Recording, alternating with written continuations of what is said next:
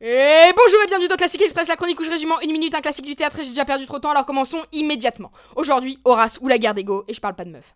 L'histoire commence quand Rome, dirigé par les trois frères Horace, déclare la guerre à Albe, dirigé par les trois frères Curias. Pour éviter de décimer leur population respective, on décide que les deux fratries s'affronteront et que celui qui survivra à ce mini Hunger Game fera gagner sa ville. Le problème, c'est que Horace, l'aîné des frères Horace, ouais, aucune inventivité pour les prénoms, est marié à la sœur des Curias, et que Curias, l'aîné des Curias, ouais, pareil, est lui-même marié à la sœur des Horace.